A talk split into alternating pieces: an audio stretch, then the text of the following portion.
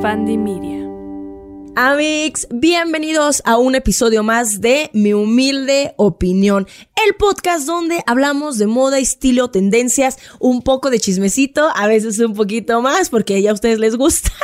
Así que bienvenidos. Hoy vamos a hablar de un tema que en los últimos días causó gran debate en mis redes sociales, gran debate en mis mensajes y dije, ¿sabes qué se tiene que hacer? Porque muchísimos de ustedes me dijeron, Ale, esto es tema de podcast porque de verdad que es un gran tema de podcast. Y musiquita primero.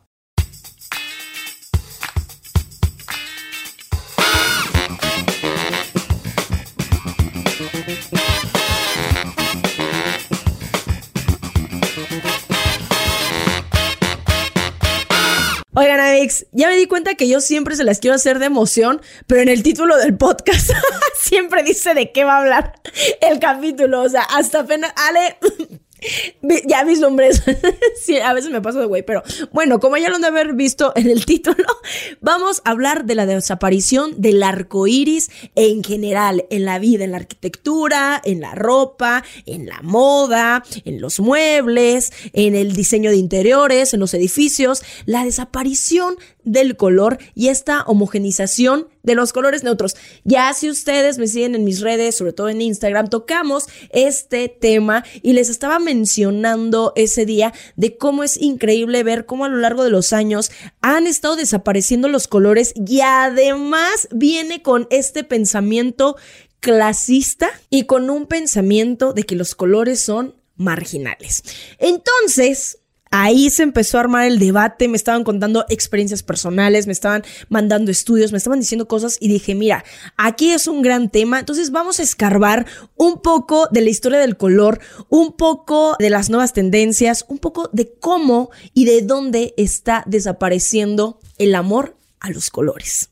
A ver, es claro que hoy en día todas las gamas cromáticas se consiguen a través de procesos químicos. Igual, pues nadie se lo había planteado, pero este proceso de entintado es relativamente novedoso, ¿no? Realmente si lo vemos en una perspectiva en cuanto al origen de los colores en la ropa. Se dice, Amix, se dice, aquí va, voy a sacar mucho mis, mis notas, Amix, porque pues es mucha información la que hay a través del color, son décadas y décadas y décadas de información. Entonces, no se sorprendan cuando yo, miren, me pongo aquí a leer todas mis notitas, ¿de acuerdo? Entonces, bueno, para encontrar los primeros registros de la ropa tintada, más o menos se dice que fue en la época del Neolítico, o sea, como unos 8000 años antes de Cristo, de la que se descubrieron muestras de tejido con tintes solidificados. Realmente la gente siempre, la humanidad desde sus inicios ha querido experimentar con el color en sus prendas. Antiguas civilizaciones como Egipto, China, India, utilizaban pigmentos de origen vegetales y animales a través de las frutas, de carbonos, de piedras, de rocas, de vegetales, eh, de todo lo que ustedes se puedan imaginar en la naturaleza y conseguían modificar el color de los tejidos como el lino, el algodón, la lana y pues vamos que en su mayoría pues suelen ser de colores crudos, ¿no? Blancos, cremas, nude, como ahora les llaman los mamaloncitos, ¿no? Según el territorio se utilizaban diferentes plantas endémicas de cada región, obviamente, raíces, incluso elementos de origen animal como Siamex, sí, sí, sí, la sangre, la sangre se servía como tinta. Bueno, ha de sido un poco rarito, pero, pero interesante. Cómo el hombre tuvo que experimentar con un montón de cosas que a lo mejor para nosotros ahorita son inauditas, pero para llegar a esto, a los colores en la ropa. Bueno, Dentro de esto es bien interesante porque conforme van pasando los años y conforme se van haciendo estudios y también conforme se va extendiendo la escritura a lo largo de la humanidad, Amix, se sabe que el color, mientras la ropa más color tuviera y ciertos colores pertenecían a la riqueza, hablaban de estatus. Siempre, Amix, siempre, siempre, siempre la humanidad ha estado en busca de sentirse más que el otro, de formar civilizaciones que sean cada vez más poderosas y de tener a un personaje que signifique más por cómo viste, por cómo come, por cómo vive. O sea, es de verdad increíble y, es darse cuenta, la verdad, la, la triste realidad de que esto nunca va a acabar. Nosotros como individuos siempre vamos a buscar ese poder y siempre vamos a buscar de cierta manera esa redignificación, ¿no? Como personas a través de elementos que nos disfracen muchas veces de lo que a lo mejor en realidad internamente somos. ¡Ay, Ale! No, güey, esta güey no puede hablar ningún pinche tema, ningún pinche tema sin que se ponga intensita. Si ya me conocen, si ya me conocen. Pero bueno, uno de los colores que al inicio era bastante difícil de conseguir, ¿no? Y que tenía como varias maneras, era el color rojo, que dependiendo de los recursos de la zona podía ser más intenso o menos intenso. Por ejemplo, en la zona del Mediterráneo se utilizaba la raíz de una planta autóctona conocida como granza o rubia tictorum. ¡Ay! Obviamente esto lo leí. ¡Ay, cuántos datos guarda en su cerebro! O sea, generalidades, ¿eh? Pero ya especificaciones, no, no, no, no crean que doy para tanto. en cambio, en Sudamérica, para este mismo color se utilizaba un pigmento natural obtenido del insecto llamado Dactylopus coccus, más conocido como la famosa cochinilla. Que la cochinilla es una cosita, es una, una cosa microscópica, es un bichito. Con este material, al ponerlo al sol, al secarlo y después tallarlo sobre la piedra, se daba esta tintura conocida como la grana increíble y es un rojo intenso. Y la cuestión era que para sacar a la cochinilla era súper difícil y además para sacar una buena cantidad de tintura pues tenías que sacar a un chorro de cochinillas. Era un proceso realmente pesado, complicado, laborioso, pero daba uno de los tintes más valorados de su época, más caros y más difíciles de conseguir. Y aquí en esta sociedad es eso, mientras más difícil sea de conseguir, mientras más difícil sea el proceso, más valor, más caro y más de la alta sociedad siempre es. Y eso si se han dado cuenta en varios podcasts, como hemos platicado, siempre es como una regla en la sociedad. Siempre, mientras más difícil, mientras más exclusivo, eh, más top tú eres, más en la high tú estás. Mm, mm, mm. ¿Qué les digo? Desde el inicio no cambiamos, no cambiamos.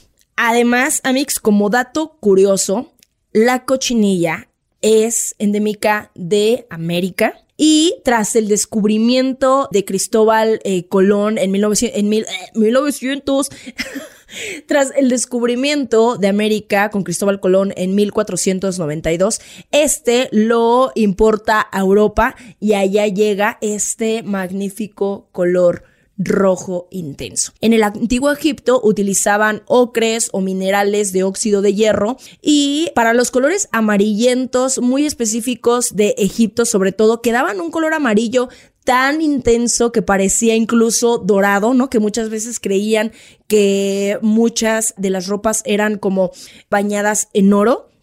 No, utilizaban un tipo de ocre o un mineral de óxido de hierro que hidrataba los colores y los volvía amarillentos y esto daba como esta tintura eh, que en el sol era muy, muy brillante, muy amarillenta, que parecía incluso oro. En Asia y en Medio Oriente era muy común el uso del glasto, así se llamaba, que es un tinte azul oscuro natural obtenido de las hojas de una planta que se llamaba Biennial Isatis tinctoria. Así como en la cuenca del Mediterráneo, para los tonos azulados, lo normal era usar el famoso índigo, que después, con las mezclas de algodón, surge la famosa mezclilla. Ay, güey, es que la historia del color es súper fascinante. O sea, Mix, cómo todo esto ha ido cambiando, cómo se ha transformado y cómo las antiguas civilizaciones, por ejemplo, justamente el color azul o el color morado era exclusivo Oigan, exclusivo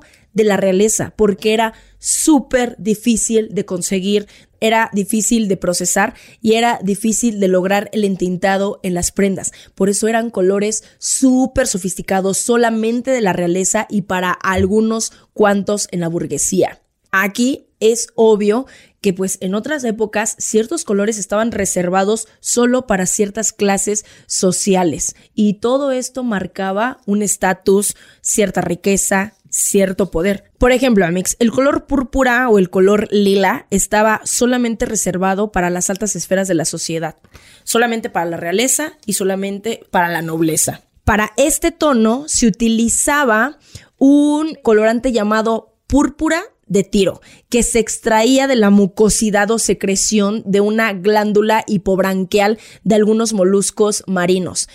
Entre esos moluscos, vamos, mejor conocidos como las medusas. Punto.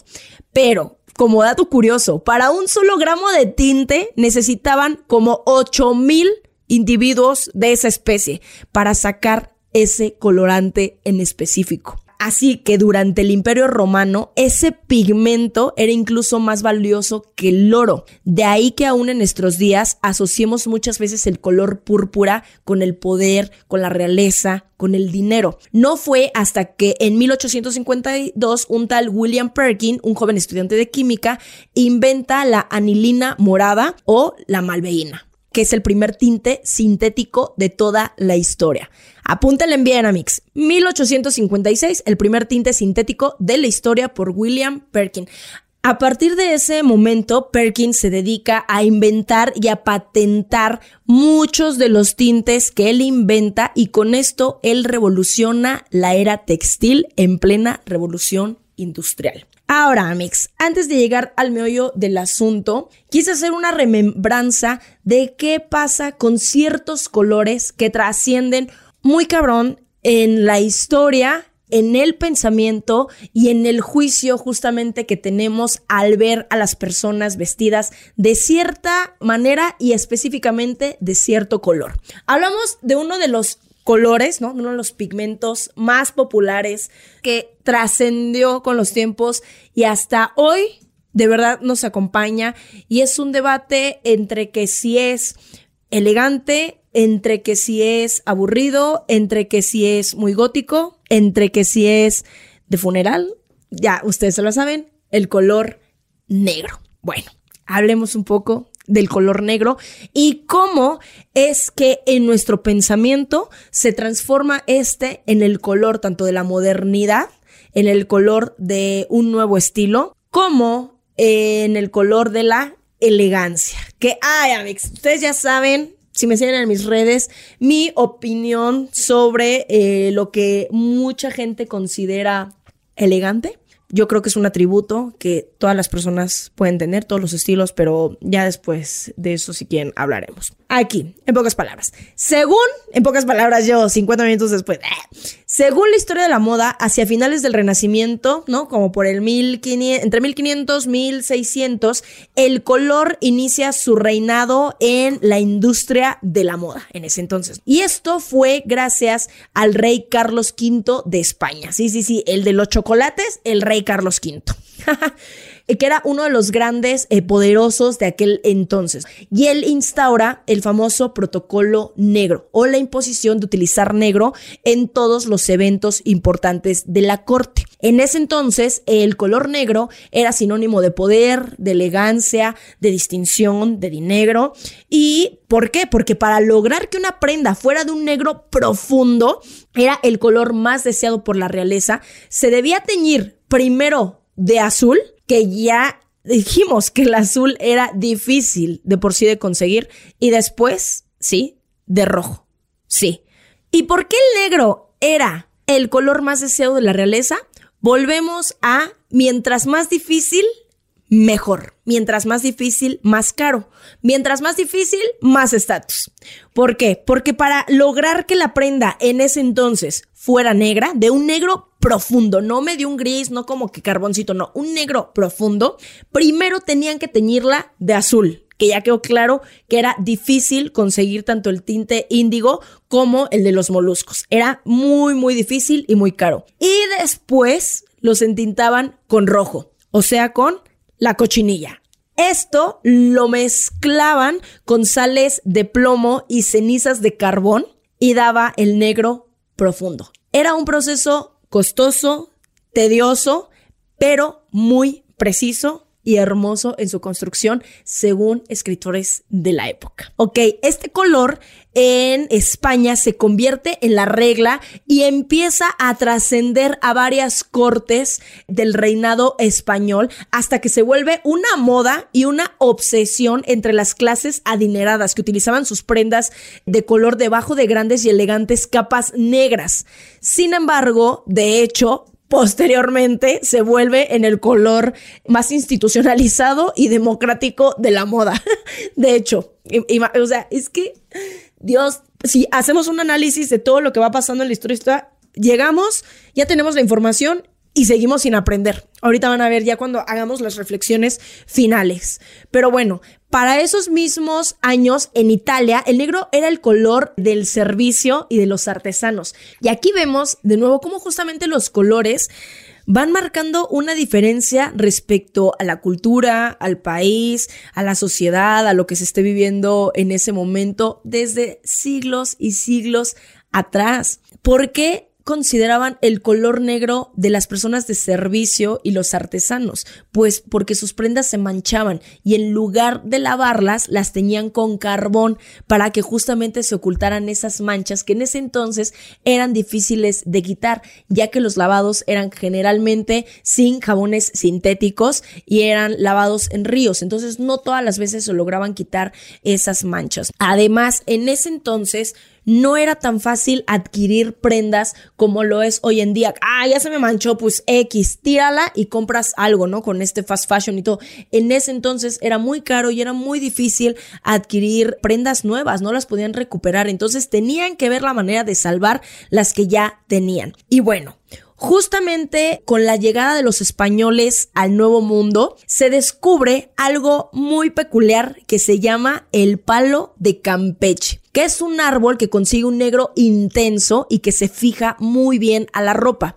Por ello, los conquistadores ofrecieron como regalo al monarca el palo de Campeche y la cochinilla para el tinte rojo. Estos fueron uno de los tantísimos regalos que México prácticamente dio al mundo que en ese entonces nada más se lo dieron a los cortesanos españoles, pero bueno, giró alrededor del mundo en todos estos intercambios comerciales después del descubrimiento de América. Fue tanta la popularidad del color negro en la vestimenta dentro de las cortes y el reinado español que todo esto se fue extendiendo por toda Europa hasta transformarse justamente los vestuarios de luto, que ya se veía el luto en negro desde los romanos, pero se fue transformando y fue cambiándose eh, esta idea con el tiempo, que llega hasta una de las capitales de la moda desde siempre, Francia. Y también lo adquieren no solamente como algo de los cortesanos, sino que dentro dentro de la misma sociedad burguesa, que no son tan ricos, ¿no? Como los cortesanos, ¿no? Como los reyes,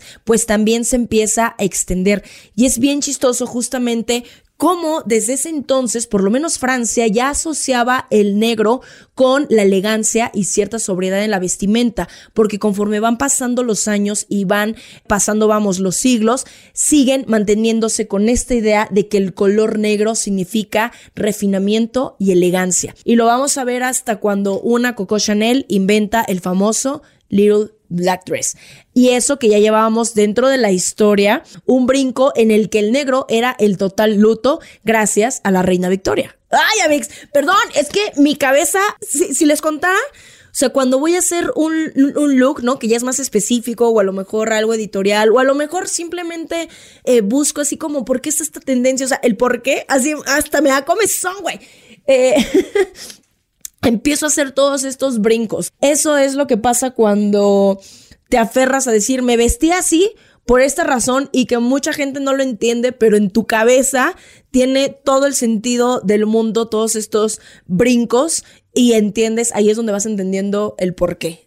O sea, y esto, Amix, justamente por eso nace este podcast y por eso yo creo que nacen tantos creadores de contenido que hacen cosas de su rama, porque cuando entiendes el porqué de las cosas, cuando ya te lo cuestionas, yo creo que todo cambia y todo lo que vas haciendo, pero, ay, ya, pero siempre, ya, ya me, ya, ya me estoy desviando. Es ahí donde justamente el negro se toma como este color imponente de la corte y va pasando por varios cambios. Después se van retomando los azules porque le daban más vida a las vestimentas y muchísimos militares empiezan a adoptar ciertos colores para distinguir de otros ejércitos de otros países y muchas veces empiezan a tomar ya eh, los colores de los escudos familiares y es aquí donde otra vez como que vuelve a haber un poco un revoltijo de si se considera el negro o no. Además de que en ese entonces, cuando empieza la caída del reinado español, ya no era costeable tener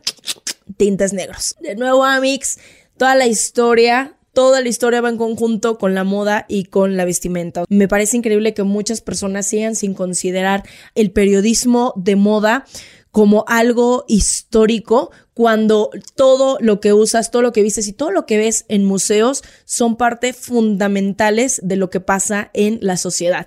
Y aquí incluso cuando vemos esta caída del imperio resulta que ya no alcanza para tanto. Y en cambio hoy es al revés. Hoy ya no quieren gastar tanto en entintar las prendas, en, en, hacer una gama de colores, en blazers, en chaquetas, en jeans, sino todo homogenizarlo porque es mucho más económico. Amex. Se les viene diciendo, se les viene diciendo, quien no conoce su historia está condenado a repetirla. Y nosotros, o sea, no la repetimos, pero tampoco no entendemos y no cambiamos como el chip de muchas cosas. Porque de verdad, aunque parezca que esto no tiene nada que ver, al final van a ver cómo es que tiene todo que ver.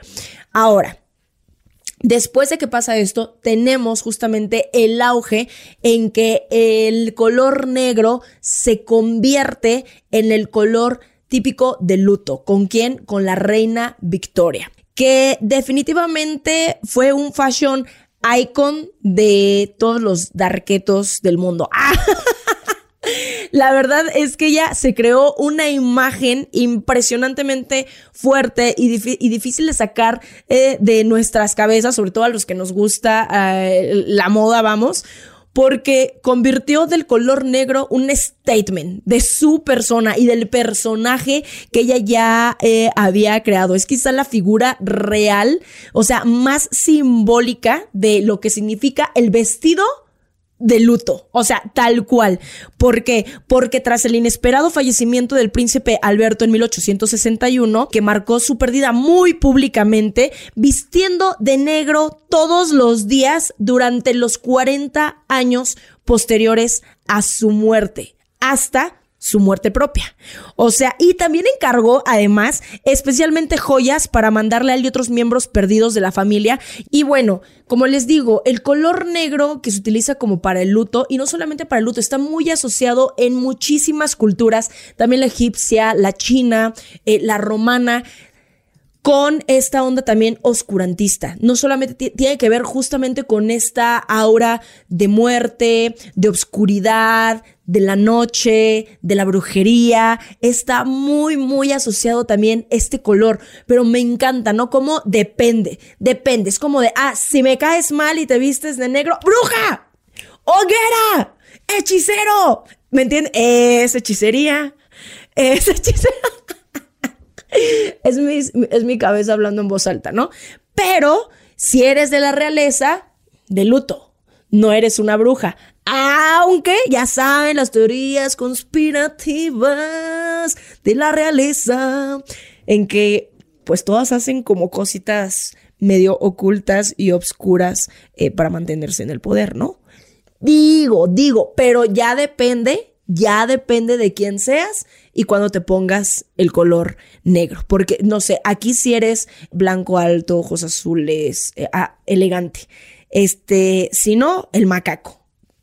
O sea, así, güey, así siguen marcando, siguen marcando eh, las diferencias de nuevo, los colores de la vestimenta. Increíble. O sea, yo de verdad que mientras más leía, mientras más este, metía a mis hojitas, yo de verdad es que es increíble. Hay, obviamente hay muchas cosas que ya las sé, o sea, o que estaban como en mi caja negra, pero cuando ya después las empiezas a interconectar de nuevo, las vuelves a releer y las vuelves a pensar, es increíble.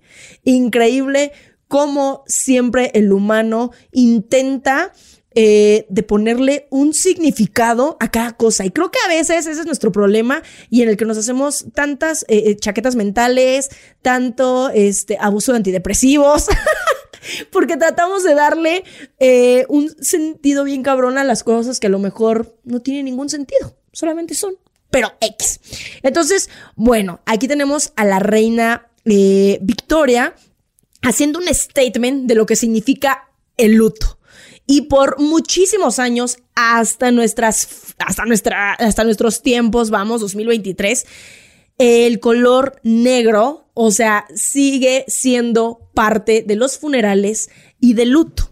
Hasta que llega una Coco Chanel con grandes sueños, un Humbert de Givenchy, y nace el famoso Little Black Dress, que es parte de la imagen moderna de la mujer del siglo XX y que cambió completamente lo que pensábamos que era el negro y se transforma en una pieza sofisticada, elegante y básica para cualquier mujer. Y hasta hoy en día, definitivamente, yo creo que por más que nos guste el color, todas las mujeres tenemos un buen vestido negro en nuestros armarios y definitivamente como asesora de imagen, como fashion stylist, creo que deben de tener un buen vestido, por lo menos uno. Yo tengo varios que hace rato, honestamente, que a lo mejor no recurro a ellos, pero los tengo, los tengo y no los sacaría, o sea, porque sé que en algún momento eh, los voy a ocupar, los voy a necesitar y yo ya tengo que de lentejuelas, que largo, que corto. Realmente sí es una prenda que marcó una pauta súper importante y se me hace para mí sí una eh, de las revoluciones en la moda más chingonas de todos los tiempos, el Little Black Dress.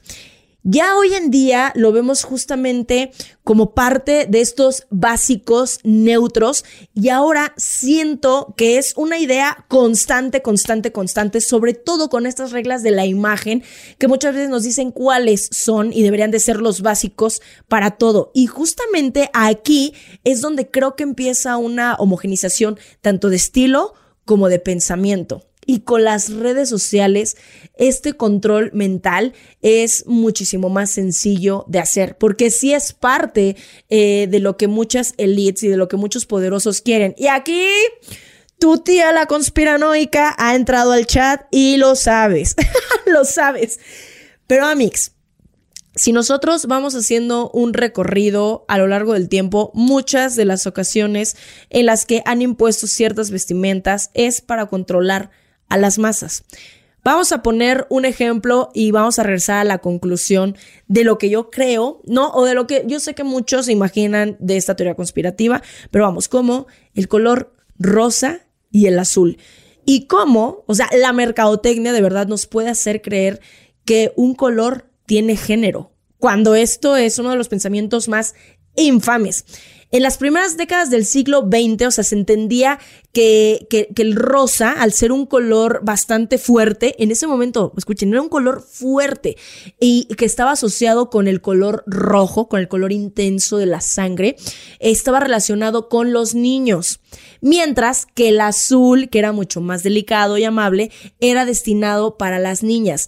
De hecho, si ustedes buscan cuadros, si van ustedes a algún museo eh, de arte como aquí es el Munal, van a ver a niños pintados con trajes rosas, a los varones y a las niñas con vestiditos azules, más o menos aquí, pero aquí todavía no estaba como muy generalizado, como que había un mix, pero en ese entonces se consideraba, eh, los pintaban así porque justo como eran, eh, como el rojo significaba poder y la tinta era difícil de conseguir, pues solamente estaba destinado incluso con este empoderío del varón. ¿Quieres más dinero? ¿Quieres este, decir que es más poderoso? No cómo justamente estas ideas machistas también van acompañadas de algo tan simple como es el color de una prenda, ¿no? Entonces, como a mí me alcanza para más, yo soy más. Y como yo soy varón, pues todavía soy mucho más. En fin. Entonces, eh, pues nada, mucho tiempo el color rosa fue asociado con varones y se lo ponían a los niños y el azul a las niñas, pero todavía no se hacía como tal una distinción de género hasta que en 1918 un catálogo de ropa recuperado por Pauletti confirma esto de que el rosa estaba mucho más asociado a los niños y a las niñas. Otras fuentes, otras fuentes eh, eh, de investigación afirmaban que el color eh, muchas veces tenía connotaciones racistas. ¿Por qué? Porque decían que el azul estaba muy asociado al color perfecto de los ojos azules de niñas blancas y rubias. Por eso se cree, ¿no? Se mencionan las malas lenguas que es el color de Cenicienta, que es rubia y de ojos azules. Güey, es que miren, cuando yo me pongo a hacer una investigación, me salen como cinco hojas de todo lo que voy este, asociando y de todo lo que voy descubriendo en todos lados, Amix. Y eh, nada, son cosas que me vuelven eh, súper locas. Dentro de esto que era racista.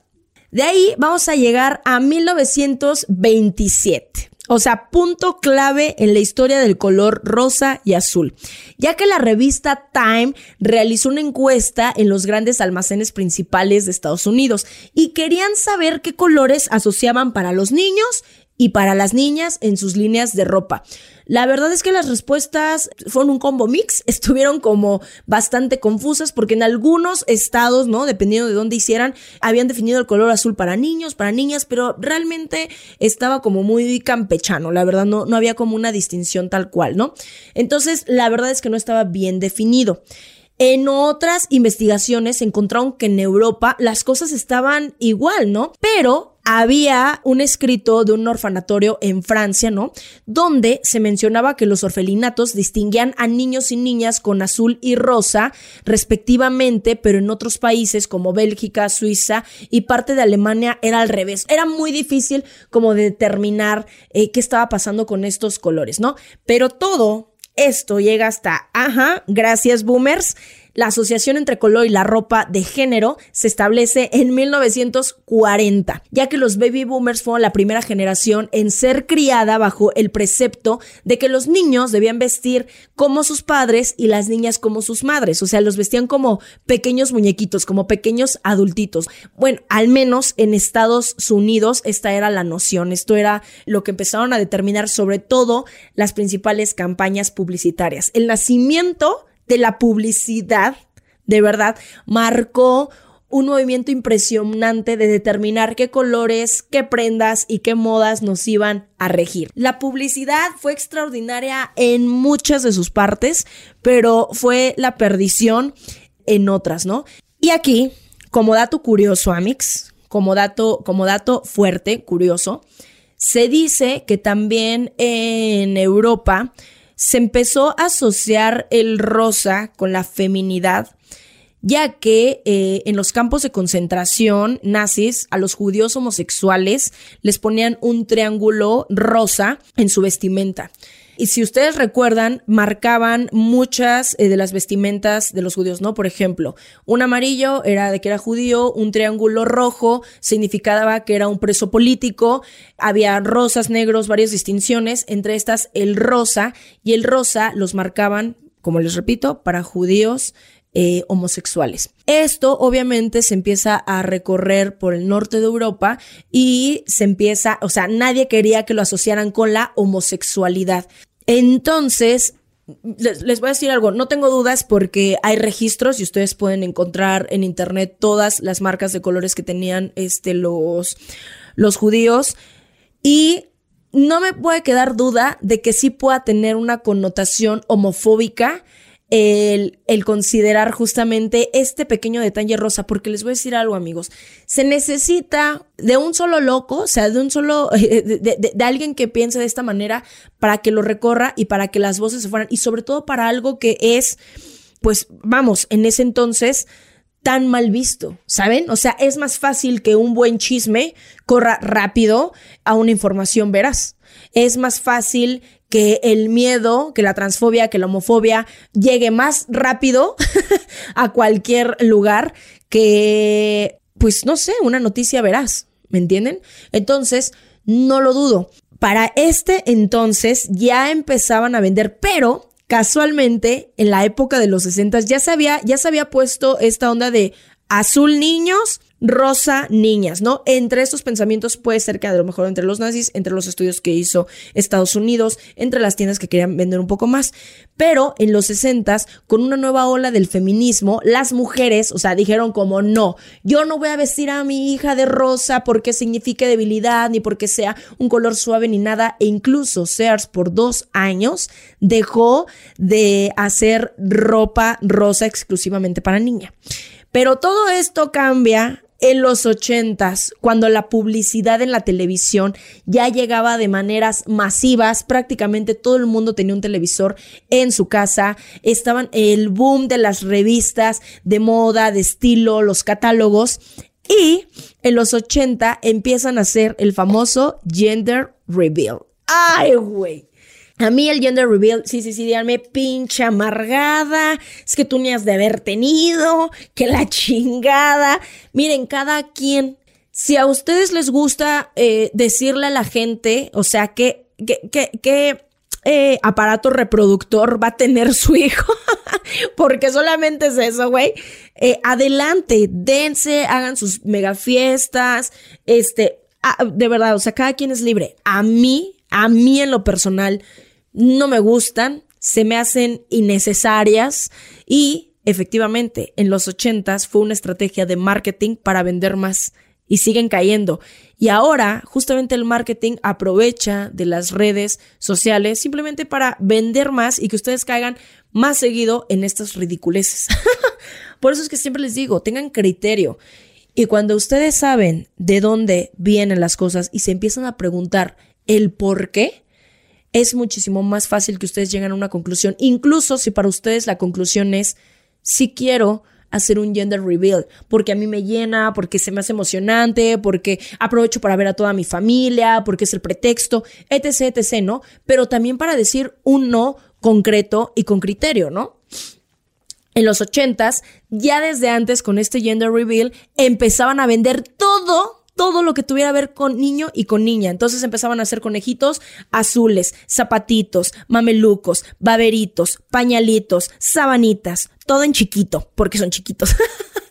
y en rosa para las niñas, ¿no? Viceversa y empezaron a vender más y ahí se empezó a crear una industria millonaria alrededor de los bebés. Empezaba a haber revistas especializadas para padres y para bebés, que el boom ya es en los noventas y aquí pues tenemos una gran expositora, vamos a decirlo, tu tía la Martita de baile, ¿no? Con los bebé tips, ¿no? Que aquí ya sabemos que México siempre está atrasado pues como 10, 20 años, pero la Martita como ella sabe muy bien su English, speak English, pues, este, ¿qué es lo único que hacía, Martita? Traducir todos esos tips que ya llevaban 10 años de antigüedad y aprovecharlos. No digo que está mal, está increíble porque vivíamos en una sociedad, vamos, todavía vivimos en una sociedad de padres, este, incompetentes, ineptos, o sea, honestamente, ¿no? Sin afán de ofender a nadie, ¿eh? Aquí quien se ponga el saco, no, yo, mis palabras son genéricas, quien se ponga el saco, su problema. Entonces, o sea, si, no te queda, pues no te queda. Entonces, eh, ahí es donde empieza el color rosa. Y ahí es donde la industria se da cuenta del poder que tiene a través del marketing y la publicidad para hacerte creer que tienes la necesidad o que debes de comprar cierto color para cierta ocasión y para ciertas eh, fechas. Y creo que justamente con la era digital esto, inteligente y estratégicamente, se ha ido ampliando y cada vez empresas, vamos a poner una de las más grandes como Pantone, se enfoca cada vez en decirte eh, qué color es el del año. Y ustedes creen, conspiración, ustedes de verdad no creen que todos los poderosos, los grandes, los que controlan realmente la industria de la moda, no han de decir entre todos, porque todos dicen, no, Pantene, eh, Pantene. este, este capítulo no está patrocinado por ningún shampoo. Este, Pantone, o sea, todo el mundo, sea, todo el mundo dice que Pantone es quien este, dice el color del año y todo el mundo lo sigue. Ay, por favor, por favor. ¿Y quién está detrás de esas agencias? ¿Y quién es el grupo eh, que decide como todo eso? ¿Creen que nada más es una persona, o sea, unilateralmente se toma esa decisión? Ay, por supuesto que no.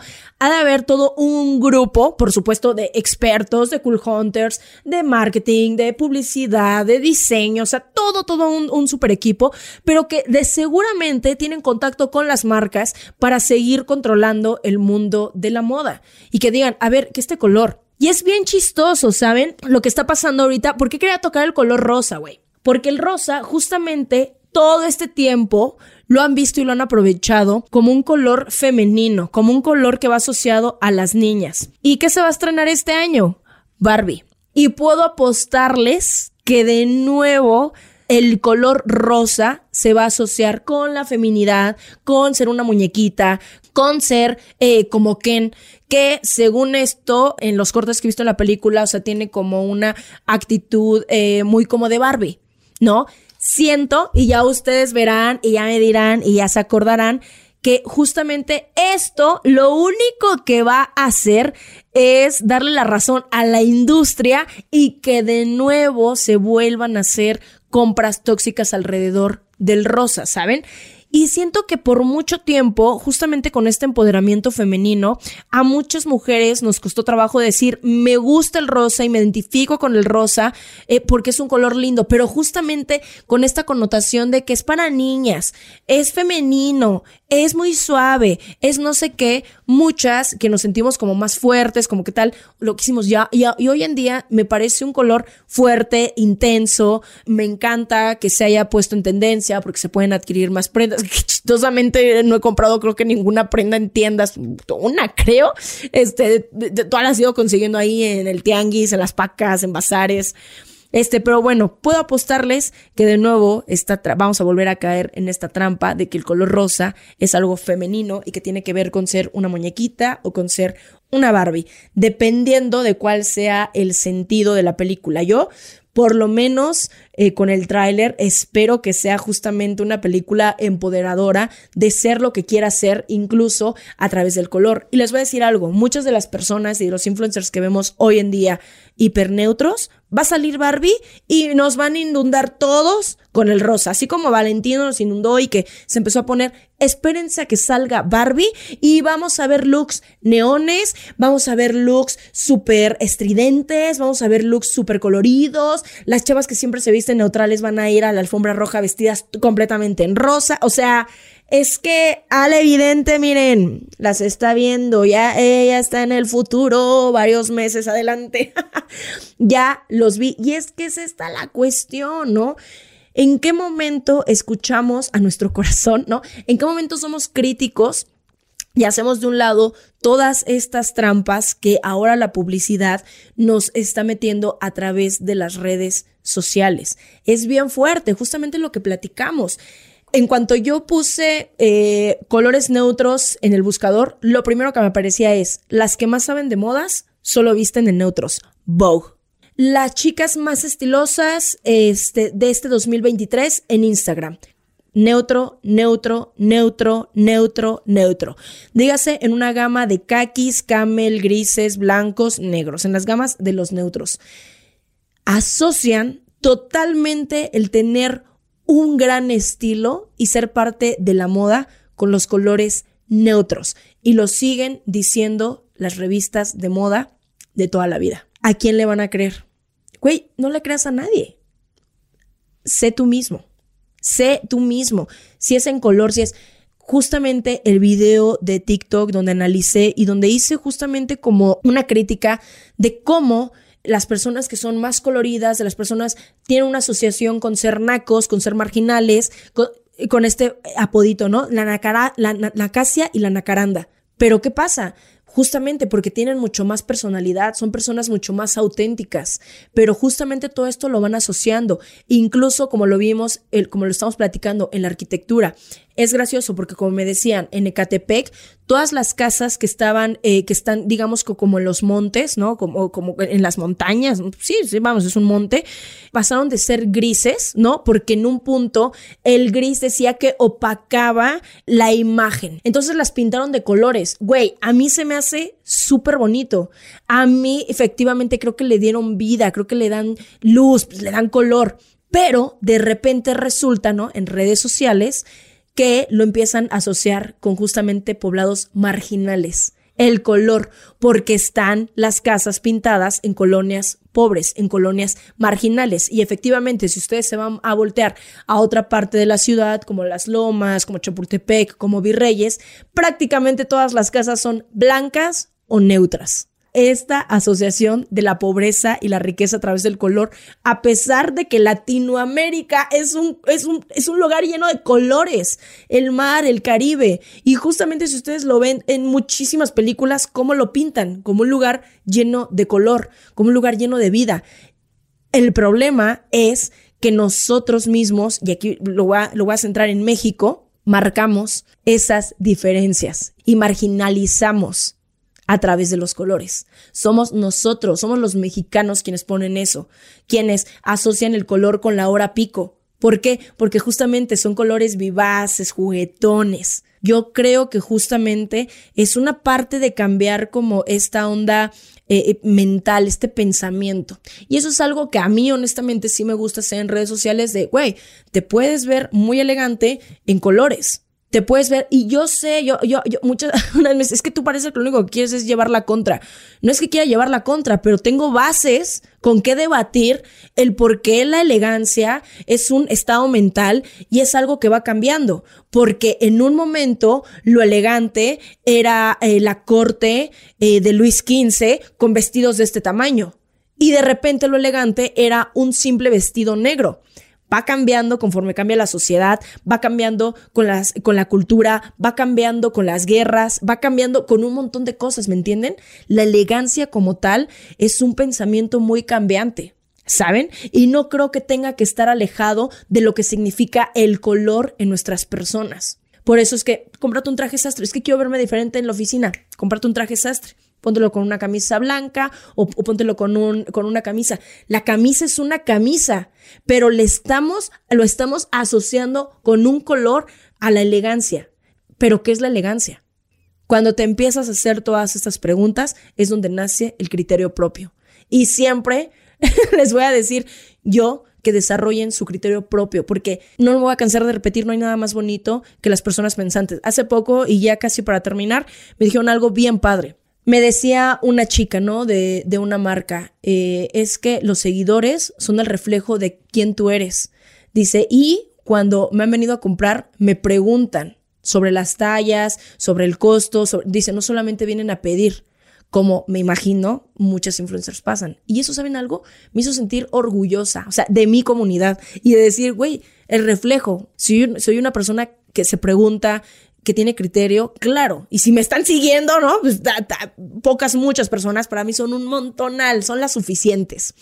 Güey, digo, qué padre que piensen por sí mismos y qué padre que tomen decisiones por sí mismos, ¿no? A través de lo que yo les puedo compartir, a través de lo poco, lo mucho que sé. Entonces, no, Amix, no le hagan caso a estas, a estos grandes monstruos del marketing, como ya sabemos que es, por ejemplo, Kim Kardashian junto a Kanye West que impulsó la moda en tonos neutros con la marca GC que hizo toda, fue una de las primeras colecciones completamente en tonos nude. O sea, fue algo impresionante. Y esto justamente también se cruza con varias colecciones de maquillaje que salen, o sea, como que todo, ¿me entienden?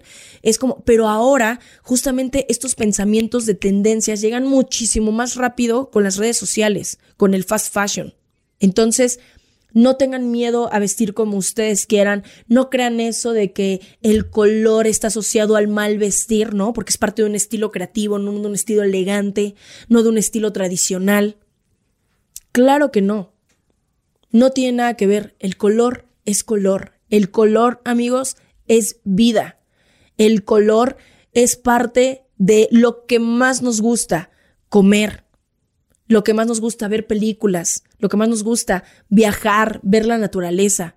El color está en todos lados. Y es mucho mejor y es mucho más fácil para las industrias homogenizar a todos porque ahí empieza un verdadero control mental y de emociones. Efectivamente, hay estudios donde dicen que los hospitales y las cárceles hay altos índices de depresión. Son grises, son blancos puros. Tiene mucho que ver nuestro estado de ánimo con el color. Así que ustedes pregúntense, ¿cómo me quiero sentir hoy? No significa que dejemos el negro. A mí, todo, como les digo, hay una parte que es completamente negra en mi vida. Me encanta también el color negro pero tampoco no lo, lo desaparezcamos de todas las expresiones que nosotros tenemos como individuos, de nuestro hogar, de colorear. Y siempre, como les digo, aprendan de los niños, aprendan a ver un poco la vida a través de los niños, porque efectivamente son grandes maestros. No tienen tapujos en cómo se visten, no juzgan a la gente por cómo se ven, por cómo viven, por cómo todas esas etiquetas se las vamos poniendo nosotros como adultos. Somos los adultos los que vamos haciendo una mierda al mundo. Pero vean a los niños y lo único que ellos piensan es en color. Lo que más les llama la atención a la hora de comer es el color. Justamente les dices, pones algo colorido, los toppers. Cuando ellos se visten, tienden mucho más al color y a expresarse como ellos mismos. Y es la pura creatividad y la creatividad pura. O sea, es hermoso. Vean si ustedes pueden a través de sus sobrinos, de sus hijos, de algún niño, cómo ven la vida y cómo justamente un día, o sea, si ustedes se visten todos de negro, un día con su sobrino con algo, vístanse de algún color y hasta se les ilumina la cara, hasta te dicen ese día, ay, me gusta mucho tu look, van a ver. Siento que de niños están nuestras verdaderas intenciones para el mundo, pero todo esto va cambiando y se va transformando con una sociedad grande. Y si ustedes creen que es solamente el gris, nada más como último comentario, está chingón, recuérdense de Christian Bale en American Psycho y su perfecto y limpio y blanco departamento. Ahí se los dejo. Ahí se los dejo. Amix, me encantó hacer este capítulo. Espero que lo hayan disfrutado. Espero que hayan aprendido Espero que no estén así su cerebro por explotar con tanta información y espero que me platiquen en los comentarios en YouTube o que me platiquen a través de mis DM qué les pareció, qué más quieren ver, como ustedes se pueden dar cuenta, son súper importantes sus opiniones para seguir construyendo este espacio. Compártanlo, véanlo, repítanlo si es necesario, pónganlo en silencio. y yo estaré muy feliz de que me escuchen y de verlos y de leerlos en un siguiente capítulo de mi humilde opinión. Tengan una bonita semana. Bye.